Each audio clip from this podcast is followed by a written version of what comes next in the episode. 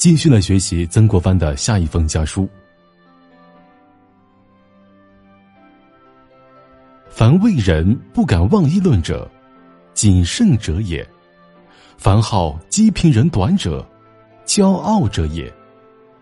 谚云：“富家子弟多骄，贵家子弟多傲。”非必锦衣玉食，动手打人，而后谓之骄傲也。但是志得意满，毫无畏忌，开口一人短长，即是极骄傲。言借骄字，以不亲非孝人为第一义。这封信什么意思呢？说。那些因为畏惧别人而不敢妄加议论的，大都是属于谨慎之人；那些喜欢讽刺别人、批评别人短处的，大多都是骄傲之人。谚语说：“富家子弟多骄，贵家子弟多傲。”事实上，一个人并不是一定要锦衣玉食、动手打人才算骄傲。只要是经常志得意满、毫无畏惧，一张口。就背后说人短长，就是非常非常骄傲了。说到戒骄呢，我认为以不非议讥笑别人为第一宗旨。曾国藩的观点异于常人，在他看来，因为惧怕别人而不敢妄加议论别人的人，是属于谨慎谦和的人，而这样的人，在我们很多人眼里，恐怕是属于胆小怯懦的人吧。类似的，曾国藩认为，喜欢讥讽别人、批评别人短处的人，属于骄傲的人。而这一做法，在很多人眼里，还是属于优越感的表现呢。其实，曾国藩是真正看到问题本质的人。他说：“不一定要锦衣玉食、动手打人才叫骄傲。”这意味着什么呢？不仅那些四处张扬的纨绔子弟是骄傲的。就连很多平常人，当他们开口一人长短时，就已经掉进了骄傲的陷阱里了。所以，戒掉一个“骄”字，首先也是最重要的一点，就是要做到不轻易讥讽、取笑别人。自古以来，中华民族就是一个崇尚谦虚的民族。这方面流传下来的智慧结晶有很多，比如“满招损，谦受益”，谦虚使人进步。骄傲使人落后。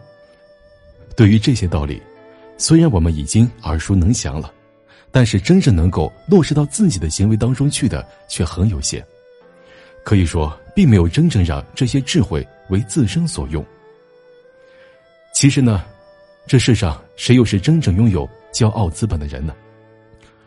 有钱有权是纨绔子弟骄傲的资本吗？有房有车是我们骄傲的资本吗？不过是目光短浅、见识浅薄罢了。跟一个人精神上的高贵相比，这些外在的财富实在是不值一提。实际上，越是出色的人，越懂得谦虚之可贵，因为他深知世界之博大，个人之渺小。京剧大师梅兰芳，在京剧艺术上的造诣不可谓小，可他却是一个十分谦虚的人。有一次呢，他在演出京剧《沙溪》时，在众多的喝彩声中听到一声“不好”，那是一个普通的老年观众说出的。演出结束之后，梅兰芳顾不上卸妆更衣，就把这位老人接到家中，恭恭敬敬的对老人说：“说我不好的人呢，是我的老师，先生说我不好，必有高见，定请赐教，学生决心亡羊补牢。”这位老人呢，被梅兰芳谦虚的精神所感动，也一五一十的表达了自己的观点。他说：“西郊上楼和下楼的台步，按梨园规定，应是上七下八，不是为何八上八下呢？”梅兰芳恍然大悟，连声称谢。后来呢，梅兰芳经常请这位老先生观看他的演戏，请他指正，称他为老师。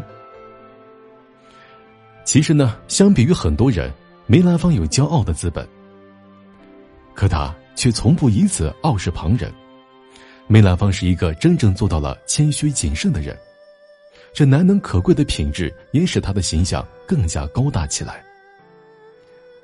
这不禁使人想到，现在很多明星，有了一些票房和知名度之后，就忘乎所以，目中无人，甚至是胡作非为，吸毒、嫖娼无所忌惮，这实在是太过骄傲放纵了。莎士比亚曾经说过：“一个骄傲的人。”结果总是在骄傲里毁灭自己。那些因为骄傲而失去观众认可，甚至触犯了法律的明星们，不正是走上了一条自我毁灭的道路吗？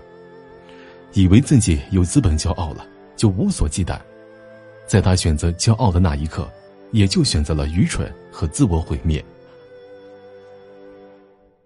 实际上呢，一个人无论多么优秀，他的优秀也是非常有限的。在几千年的历史面前，在地大物博的大自然面前，一个人又算得了什么呢？所以，越是优秀的人，越应该学会看得更高更远。